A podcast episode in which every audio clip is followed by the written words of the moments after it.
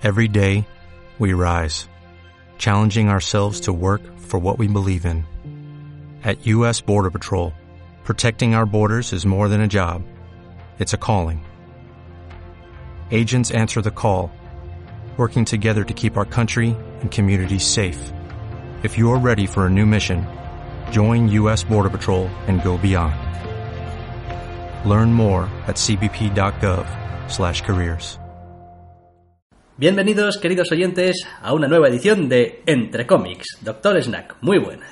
Muy buenas, esta semana me ha traído un resfriado que me ha dejado la garganta doblada y unas cuantas novedades de cómics bastante peculiares. Así que vamos a intentar hacer el podcast más o menos cortito. Vamos a intentarlo, que dista mucho de vamos a conseguirlo. Sí, porque nuestros intentos de hacer esto más corto suelen ser bastante delirantes. Si la semana pasada teníamos muchísimo Marvel y ha sido un poquito la tónica en el comienzo del año, esta semana la verdad es que tenemos variedad. Sí, empezamos con Burning Fields número uno, una colección para Boom de Michael Moretti y Tim Daniel a los guiones y Colin Lorimer al dibujo, donde básicamente pues tenemos una de estas historias de veterana de chanchullos de Irak, de la guerra, de los contratistas, o no está muy claro, mm, por H o por B vuelve donde sus antiguos compañeros, donde al parecer pues está montando un pifostión gordo entre el petróleo y otra clase de intereses, que es lo que hay así argumentalmente, por decirlo brevemente. El TVO a mí ya me ha gustado, me ha parecido bastante interesante y muy en la línea de algo que estamos bastante acostumbrados, o estuvimos al menos en su tiempo, de verlo en el cine. También todo este rollo de Irak y los contratistas y los, las cosas megaturbias y... Sí, porque el tono general del cómic es de, es de crimen. Se trata de investigar un asesinato, o más de uno. Parece que las cosas se van poniendo cada vez más crudas según avanza el propio primer número. Y por asuntos del pasado, pues al llegar a Irak la mayor parte de tropiezos son tropiezos problemáticos para la protagonista. Sí, ese es un punto también eh, interesante. Tenemos protagonista femenina en este TVO. Tenemos también un protagonista masculino, digamos, eh, de, la propia zona, del propio Irak, que es un agente especial de policía o de algo que está ahí investigando los asesinatos. Y claro, por H o por B choca con todos estos contratistas de seguridad que quieren hacer las cosas a su manera. En la primera lectura no, pero, pero cuando me lo he vuelto a leer esta mañana, porque pues eso, una semanita bastante rara he tenido, la verdad es que me ha dado una sensación como muy de Bridge. Uh -huh. o sea, es una serie de crímenes, parece que en serie, parece que raros, en una zona conflictiva, un policía de cada lado, entre comillas, de esa zona, y ya veremos si un culpable inesperado o no. Sí, parte del atractivo del TVO y parte de la razón de que funcione es que el dibujo acompaña. Es este tipo de dibujo un poco. A mí me gusta llamarlos deprimentes. ¿No? Eh, más o menos oscuros, donde todo es más o menos sucio y, en fin, la violencia que se ve es una violencia bastante... Bastante cruda, sí. Sí. Pese a todo, los colores de Joana Lafuentes no carecen de intensidad y sirven para enfatizar el cómic cuando lo necesita no es simplemente un cómic apagado, un cómic muy oscuro. Es un cómic sobre todo de contrastes en muchos aspectos, en el, lo que es el color y lo que es el tratamiento del dibujo. Y la verdad es que a mí me ha gustado en todos los aspectos, lo que comentabas de la historia y todo el aspecto artístico también. Sí, en cuanto a la historia, pues hombre, no es una historia que a priori parezca que sea necesario que el protagonista sea femenino, por ejemplo. Pero también es verdad que en caso de igualdad de condiciones tampoco hay ninguna razón para elegir el uno sobre el otro, con lo cual, pues... Igual, es una bueno. cuestión de trasfondo de los personajes, ya veremos hasta qué punto se revela o pesa el trasfondo de los dos protagonistas en el asunto. Es una limitada de ocho números, con lo cual el espacio que puedan tener para desarrollarlo es bastante ajustado. No me ha quedado tampoco demasiado claro por el final del TVO si estamos hablando de un TVO total y completamente, digamos, realista, sin ninguna clase de toque. Eh, sin ningún toque raro, sobrenatural. Raro, sobrenatural o no. no. Yo no. Y desde luego el TVO en este primer número no da ninguna indicación de que vaya a tenerlo. Podría evolucionar hacia ahí, pero no creo Pero que bueno, eh, supongo que es el típico, la típica duda que te puede surgir si, si ves eh, Seven, por ejemplo, durante, durante un tiempo y dices, True bueno, Detective. Sí, bueno, esto es truculento, esto es bastante, en fin, visceral a, a ratos. eh, aquí hay algo más, hay alguna clase de componente tal o no. Bueno, no tiene por qué. No tiene por qué. No tiene por qué. Que surja la duda eh, se, se debe más a que ha hecho un buen trabajo con todos los elementos extraños y alienantes de la atmósfera del, del cómic que realmente a que la trama indique no, aquí hay algún tipo de cosa sobrenatural. No. Está muy bien porque es una cuestión puramente atmosférica. Así que ninguna pega. Sí, sí, no, además eso, ocho números que es una mini, hombre, sí, pero en ocho números puedes contar muchísimas cosas. Muchísimas cosas, sí. Con lo cual, pues esperamos que nos las cuente y que se vaya desarrollando un poquito todo. Decíamos además que ha sido una semana bastante variadita porque hemos empezado con Boom y nos vamos a Valiant. Pues sí, que normalmente no me suelo prodigar mucho por las colecciones de Valiant por aquello del simplemente el puro desconocimiento. Uno no tiene tiempo para leerlo todo y conocer todos los personajes, pero en este caso no hace falta. No, porque es un número uno, el cómic se titula Ibar, o Ibar, no, no lo tengo muy claro, Sí. Time Walker 1, de Fred Van Lente y Clayton Henry. Y bueno, pues eh, parece ser que nos cuenta una aventura de un personaje que tiene cierta capacidad de saltar en el tiempo, tal y como indica el título, por otro lado. Sí, eh, el cómic va presentando a lo largo, a lo largo de, su- de- toda la obra al propio personaje de una manera un tanto peculiar y a la, la coprotagonista femenina que, que en este caso lo acompaña más, más a la fuerza que otra cosa, en esta especie de conspiración para arreglar o salvar el tiempo en general. Y la verdad es que me ha hecho bastante gracia porque uno duda de, de la naturaleza de ambos personajes a lo largo del cómic. Sí, sí, de hecho, bueno... eh, eh, En algunos casos El- hasta el- lo deja claro. Sí, el TVO llega a dejar bastante claro, bueno, algunas cosas sobre alguno de los dos personajes, pero sobre todo ha habido, en fin, hay una parte que me ha gustado y hay una parte que no me ha llegado a convencer del todo. El concepto en sí mismo es gracioso, es, es agradable, el de este tío que está ahí saltado a través del tiempo, pero que tampoco tiene un mecanismo propio, ni una máquina del tiempo, ni nada, simplemente se aprovecha de Eh, fenómenos raros. El James Bond de viajar en el tiempo. Eso es.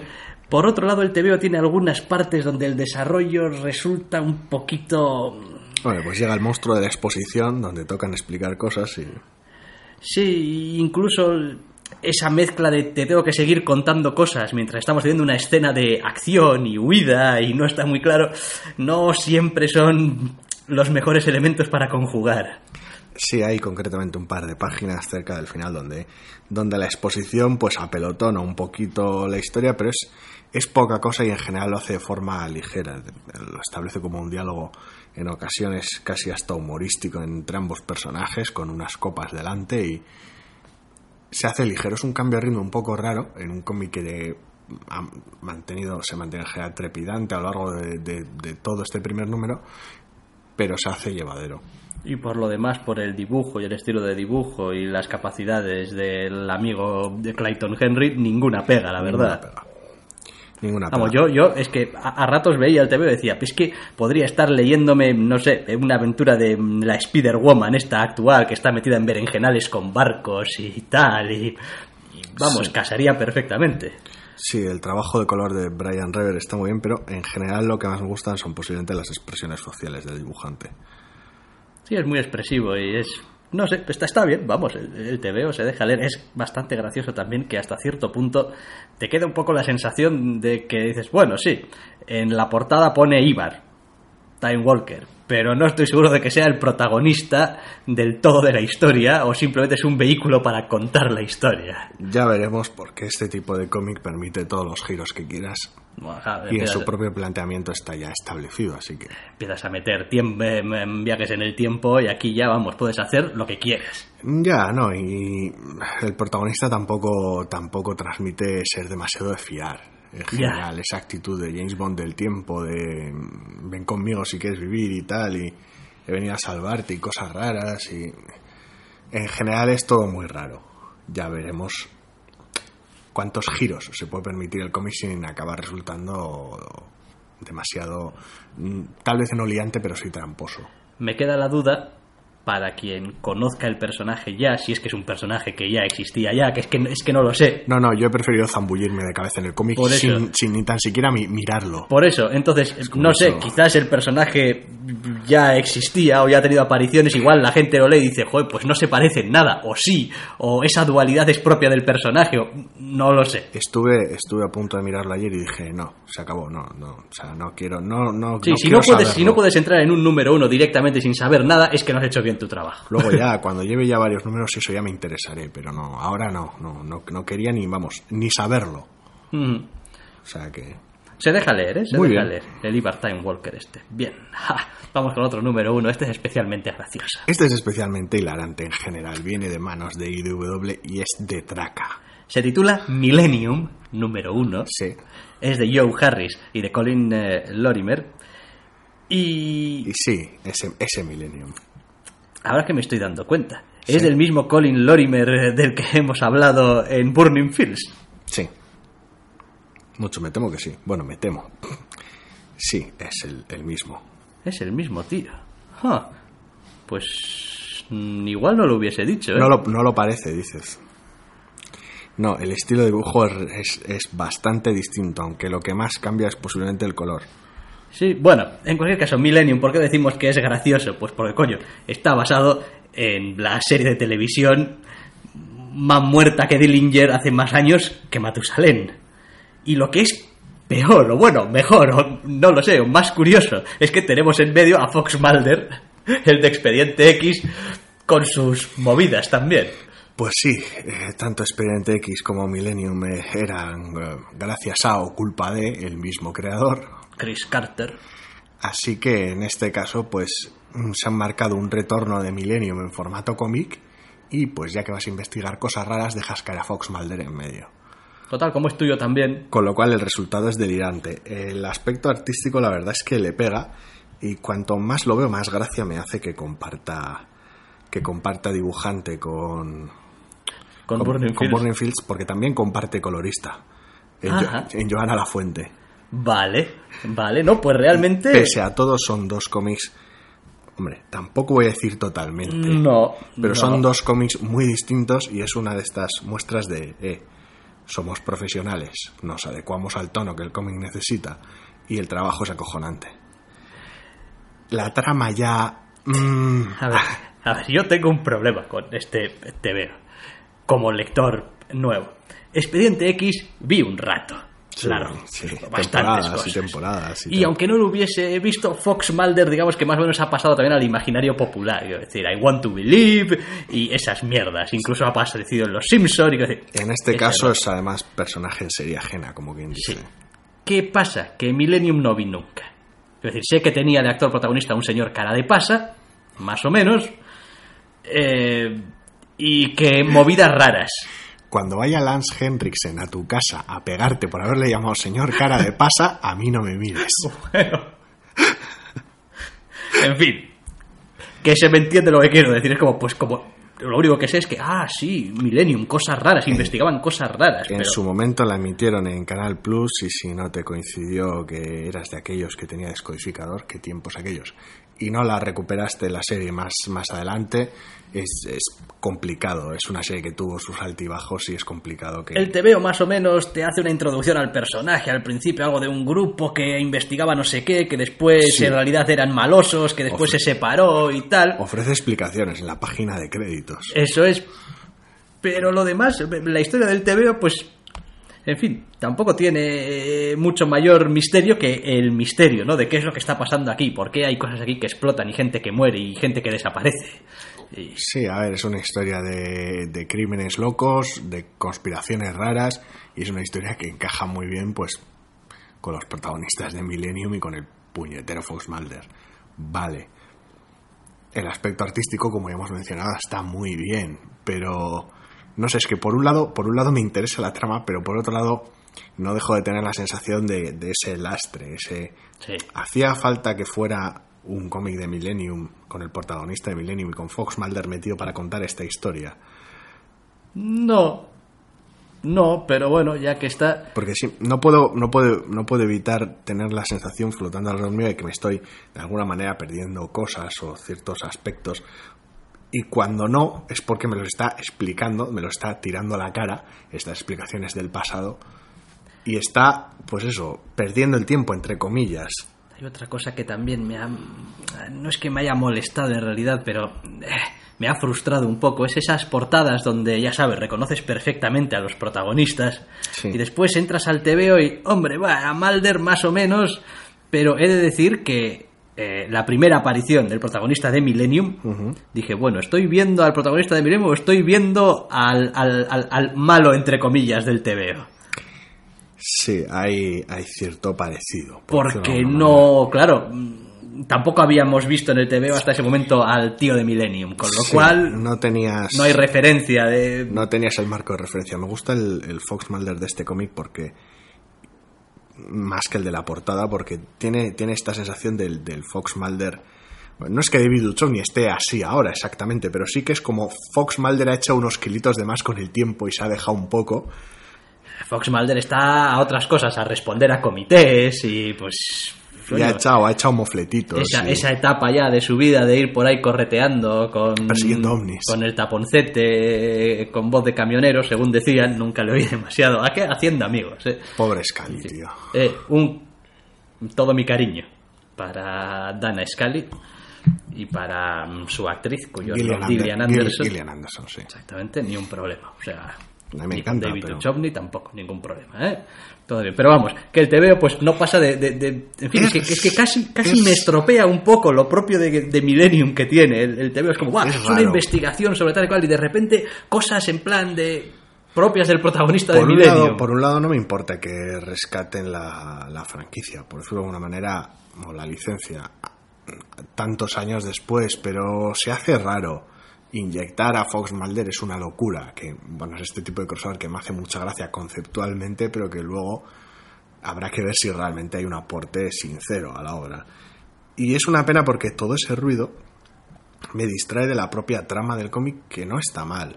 Ya veremos cómo evoluciona, pero sí, sí. el arranque es irregular. Ya veremos, es probable que, que, que- que lo vea un número más y después nunca más lo vi, pero bueno, vamos a darle al menos el la beneficio idea, de la duda. la oye. idea es muy loca y me hace mucha gracia, porque es como, no, todas las series de un mismo autor tienen lugar en el mismo universo y las puedo combinar y hacer un crossover muy loco cuando quiera, cuando quiera que es una idea que siempre me hace gracia, pero como Vale. idea.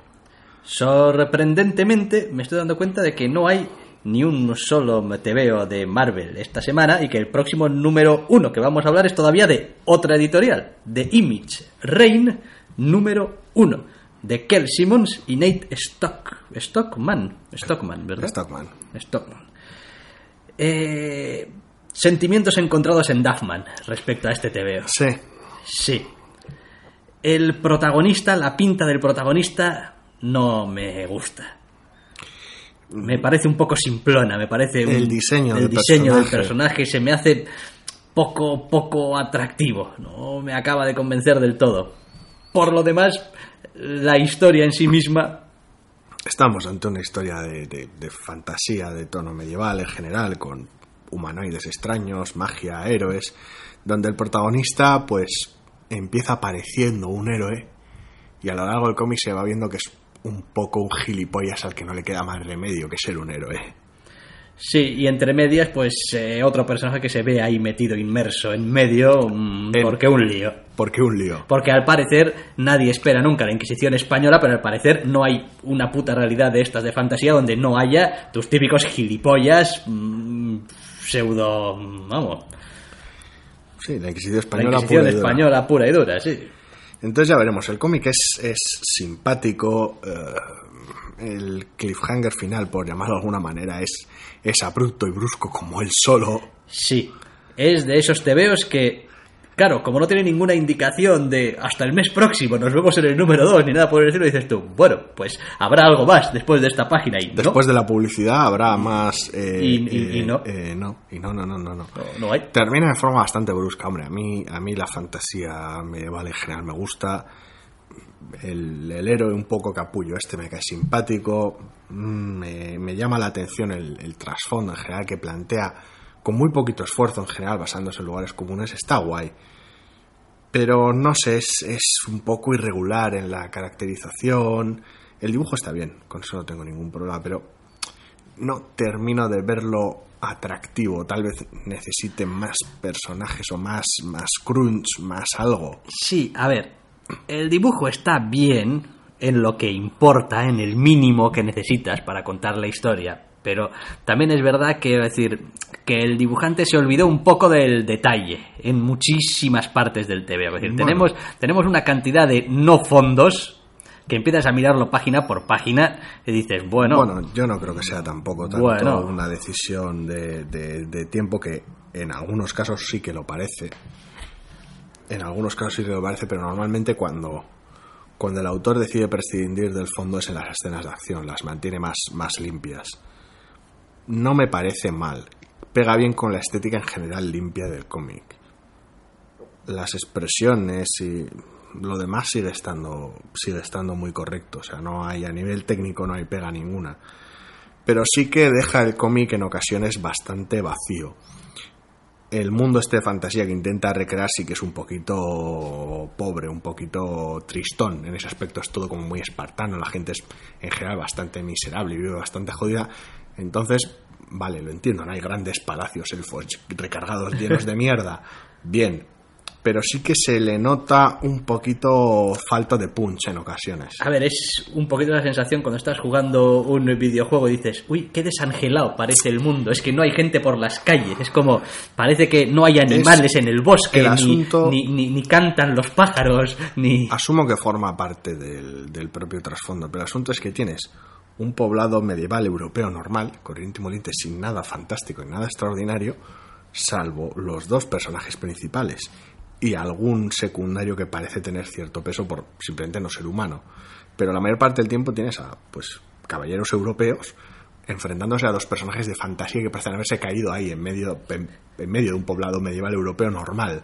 Entonces el contraste es bastante curioso y bastante llamativo sobre todo porque son ambos personajes son los especiales, son los raros, son herejes o héroes o gente es gente peculiar, mientras que Sí. resto son campesinos y soldados. Es una de las cosas que me llama la atención del cómic y de alguna manera me interesa ver realmente por qué camino va, pero sí que lo hace un poquito, hace que el contraste sea un poquito raro y el ritmo, sobre todo en, en su tramo final, sí que es muy chocante como acaba, pero bueno. Bueno, no me ha entusiasmado, como creo que ha quedado bastante Sí. patente, pero yo, a bueno, ver, yo pico muy fácil con la fantasía medieval. Otra cosa es que a largo plazo o a medio plazo pueda mantener el interés. Mm. Pero picar entro muy fácil, entro muy fácil. En dos héroes dispares se cruzan en una pelea de taberna y tal, entro fácil. vale. Luego, que hay más allá de la pelea de taberna, ya veremos. Ok, vamos a pasar al siguiente TVO, que en realidad van a ser dos TVOs. Porque eh, es que de Valiant no decir nada porque no tenéis ni puta idea. Pedazo de taraos. Bueno, el caso es que no hace demasiadas semanas salió el número uno de The Valiant. Como tal. Así, tal cual. No sé. Como si Marvel sacase su colección de Marvel. O Capitán Marvel o Miss Marvel, que lo- uh, sería una locura. Qué locura, ¿verdad? Bueno, Qué, pues qué loco todo. Aquí tenemos The Valiant. Han salido ya dos números. Está escrito por Jeff Lemire y Matt Kint, a quien yo juraría que le he visto como dibujante.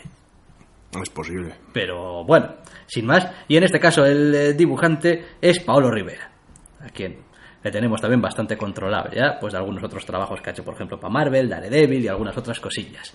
¿Qué es lo que tenemos en este evento del que vamos a hablar del número uno y el número dos? Pues básicamente es el evento de la editorial. Es como ese- esa miniserie de cuatro números donde van a juntar a los personajes que están pululando por ahí en las diferentes colecciones, pues para tener una de estas historias, porque joder, el mundo se va a la mierda muy fuerte. Porque un gran mal ancestral, muy gordo, que al principio del número uno te ponen en situación de, bueno, pues esto regularmente viene el mal y te rompe la cara. Y alguien intenta hacerle frente y a veces te rompe la cara. Es algo bastante típico del mal. Sí.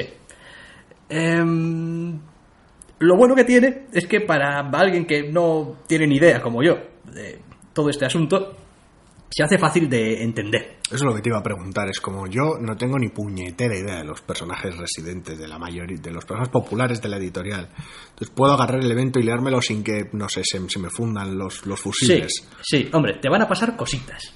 Te van a pasar Sí. cositas, decir, a ver, eh, te van a pasar cositas porque tú vas a empezar a leer el, el TVO, te van a empezar a contar esta historia sobre cómo el mal ancestral y alguien se enfrenta a él, y después vas a descubrir que ese alguien que se enfrenta a él, al parecer es un personaje de la editorial, Ajá.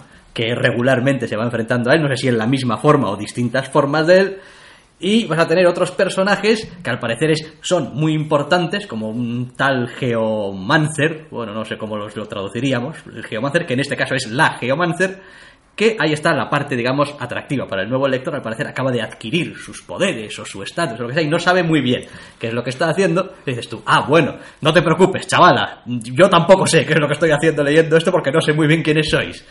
Pero de repente te sale el tío este barbas, eh, vagabundo, con boina de las otras colecciones. A ver, no es Quantum and Woody, no, el otro Archer y... ah, bueno, el tío este de Ah. barbas, Ah, vale, sí, Armstrong. Armstrong, Ah, que está hablando con ella y tal, y dices tú, vale, a ti te conozco. Bueno, Sí, no sé quién eres, pero sé. Gracias a The Delinquents, Eso es. enorme miniserie que ya ha terminado, por cierto, hemos tenido algún contacto con alguno de los personajes. Entonces, el primer número a ese respecto puede resultar un poquito, a ratos, mm, un poco... Desconcertante. Desconcertante, no, un poquito incómodo, porque estás entendiéndolo todo y lo estás leyendo a buen ritmo, ¿eh? además está Sí, pero- contado bien, pero sabes que te estás perdiendo Te cosas estás que perdiendo ese factor fan de, Eso de, es. eh, cómo mola, ahora aparece este personaje. Eso es.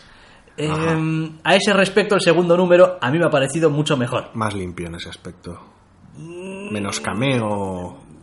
Mejor simplemente porque el TVO deja de ser una exposición de "Buah, esto es de lo que va a ir la trama y ya empieza aquí. Se mete en harina. se mete en harina. Se mete en harina y vemos a los personajes en acción y tal. Y quiero decir, uno entiende mucho mejor que es un personaje como Ninjak, que hombre, ya por el nombre Sí, queda bastante claro. queda bastante claro, pero lo entiendes mucho mejor cuando lo ves en acción que cuando te cuentan, no, Ninjak y tal y cual. Eh, aparece eh, otro personaje que es Bloodshot, que en el primer número aparece como de pasada, pues matando unos randoms en algún lado, porque al parecer es un mercenario, y aquí ya de repente, pues bueno, se integra un poco en la historia, y al parecer también hay una especie de organización, que es, bueno, pues a veces los intereses de los héroes y la organización se alinean y tal, y parece ser que va a ser un evento de juntar a todo el mundo.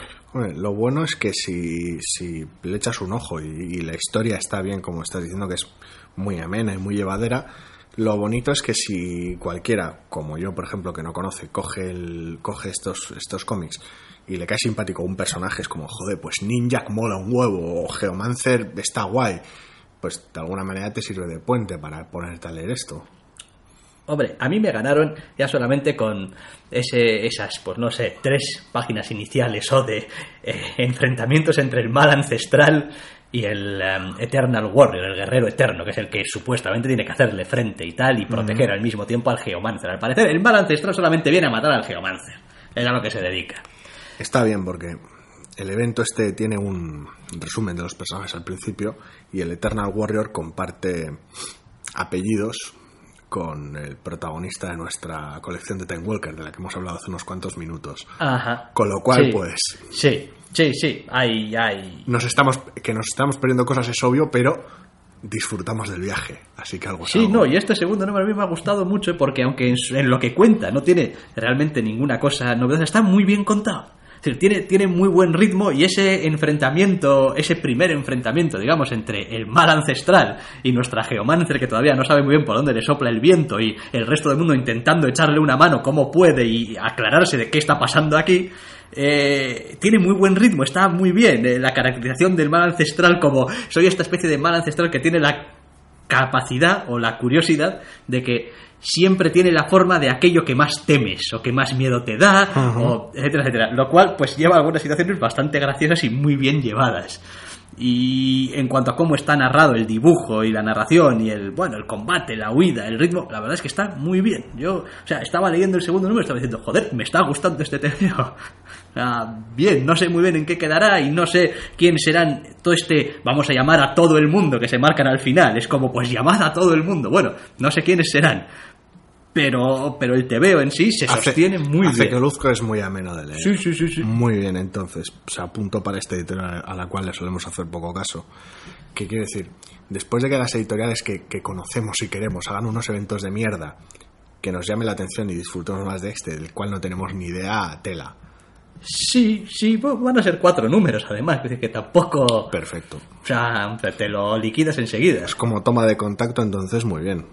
Sí, te presente lo que decías, ¿eh? Como presentación de algunos personajes, pues va, va a estar bien. Para verlos en su salsa, más que que te pongan a contar el origen y hostias, verlos ya en en su, acción. porque en su momento ya salieron algunas colecciones. am, estos tienen XO Manowar o XO No, War o algo, algo de un tío con una especie de armadura del futuro, del alguna Es cosa posible. así. Eh, que leí el primer número y dije, jo, no entiendo nada. Jo, Como- jo, no entiendo es nada. como, o sea, bueno, a ver, y, me- y te, te lo contaban bien, ¿eh? No, porque Sí, pasó ese es el- esto y fue aquí tal y cual, ese pero es el miedo que me daba un poco este tema. eh, aquí, Pero si, visto lo visto. si puedo verlo en acción, en otro contexto y otras cosas, y por demostración me pueden enseñar un poco quién coño es y qué hace. Sí, no por bloques y bloques de exposición. de Sí, textos, porque no, porque además era, y este tío fue aquí, hizo allá, y entonces estuvo no sé qué, y luchó contra no sé cuáles y tal. Es Pero como, es que ese rollo no lo comparto. Claro. Pero bien, bien, no, me ha sorprendido muchísimo este de Valen porque empecé leyendo el primer número y dije, bueno, no está mal, pero tampoco vamos a echarle rosas a esto. Pero el segundo número me ha gustado mucho. Mira por dónde. Mira por dónde. Hay que joderse con estas cosas. y vamos a acabar ya con el último TVO de esta semana. Un número dos. Que es un número 2. El número 2 de Rumble. Para Image de John Arcud y James es- y Dave Stewart. Del que ya comentábamos el primer número, pues eso, hace unas semanas. Pues sí, don nadie se ve envuelto en follón sobrenatural con criaturas muy locas y una espada enorme de por medio. Y tarde o temprano alguien va a venir a reclamar lo suyo. Me hace gracia porque si en el primer número comentábamos de ciertas escenas que no teníamos muy claro por qué las intercalaban en el cómic y a dónde llevaban, aquí se empiezan a ver un poco ciertos tiros, pero sigue manteniendo ese tono general de no te vamos a dar explicaciones que no necesites. Cuando llegue el momento ya sabrás por qué, por Y qué si- están y- pasando y, ciertas si las cosas. necesitas, pues mala suerte para ti, porque igual te las damos, igual no. Y El- el, El cómic sigue siendo tan, tan movido y tan, pese a lo que sucede, gracioso como el primer número. sí tiene esa especie de cualidad de que en realidad no sabes si tomarte muy en serio aquí las cosas. Como esto es una gran amenaza, es un ajuste de cuentas, eh, es un rollo del mundo sobrenatural que no tiene nada que no va a tener ninguna afección en el mundo, digamos, real nuestro, o sí, o qué. No sé, está bien porque son un puñado, en su mayoría, un puñado de personajes normales y corrientes, con, con bastante personalidad y muchísima actitud, todos en general, hasta los más secundarios, que de repente se ven envueltos de la manera más, más tonta, literalmente, pero de la manera más tonta, en algún tipo de follón sobrenatural, mogollón de raro, Sí, sí, con criaturas estrafalarias y cosas que parece que son lo que no son. Y la verdad es que el contraste, que en- tal vez en otros puntos podría resultar chocante y tal, aquí queda, queda, queda de maravilla. Sí, también es verdad que tiene el TV un final bastante abrupto. Sí, tiene, eso es otro de los cómics de final abrupto de los que podemos disfrutar esta semana, por lo visto. Que llegas a la última página y dices, pues habrá otra ¿Qué después, más? ¿Qué más qué hay? ma- ¿Qué más pues, hay? pues no hay más. Pasas página y no hay más, hay publicidad. Bueno, hombre, en parte está bien, ¿no? Si alguna vez esto llega a salir en un tomo, no tienes que quitar el, el próximo mes número 2 o lo que sea. Sí, hubo un problema de rotulación de la hostia, vamos. Bueno, eh. Hemos visto destrozos en nuestros tiempos, ¿eh? Sí, sí, sí, sí, sí que los hemos visto, sí, o sea bueno. que es mejor no dar más trabajo del que es Yo- recomendable. Yo la verdad no tenía ni idea de lo que me iban a contar cuando me acerqué al primer número de esto. En buena parte, después de haber leído el segundo, sigo sin tenerla. Yo no tengo ni idea de qué... Y me encanta, ¿sabes? Me gusta, no, no, no muestra sus cartas. Mm, tiene un montón de personajes que me caen muy simpáticos metidos en este follón. Y está consiguiendo, pues, dosificar esa exposición de la historia. ¿Quién es este tío de la espada? ¿Por qué? Sí, porque... Está- estos seres sobrenaturales con los que se cruza y les dan matarile, ¿por qué? ¿Cómo? Ya, poco a poco, no hace falta. No te voy a poner, es como no. No nos vamos a sentar en una cafetería y te voy a contar durante dos páginas con cuadradotes gordos de texto qué es lo que, de qué va esto, no. Ya, ya irá sucediendo. Es gracioso porque yo empecé el primer número cuando aparecía el, el señor de la espadota, esta especie de, de matador de bichos, diciendo, bueno, aquí tenemos al, al, al bu- bueno, entre comillas, al no, pues al tío que va aquí haciendo limpieza de escoria. Lees el número 2 y dices tú, no tengo No te yo queda. tan claro esto, es decir, este no sé si no es un poco cabrón. Tiene las mismas dudas que podría tener el propio protagonista que está envuelto en medio de esto. Eso está bien. El protagonista no sabe las cosas, el lector tampoco, pero como es entretenido y divertido y está bien dibujado y tiene ritmo, pues eh, se perdona todo, oye, porque Sí, no, el aspecto artístico en general está, está trabajadísimo. O sea que, ninguna pega.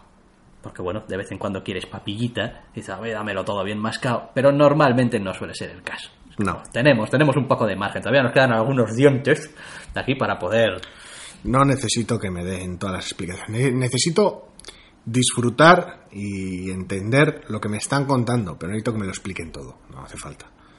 Cada historia tiene su propio ritmo.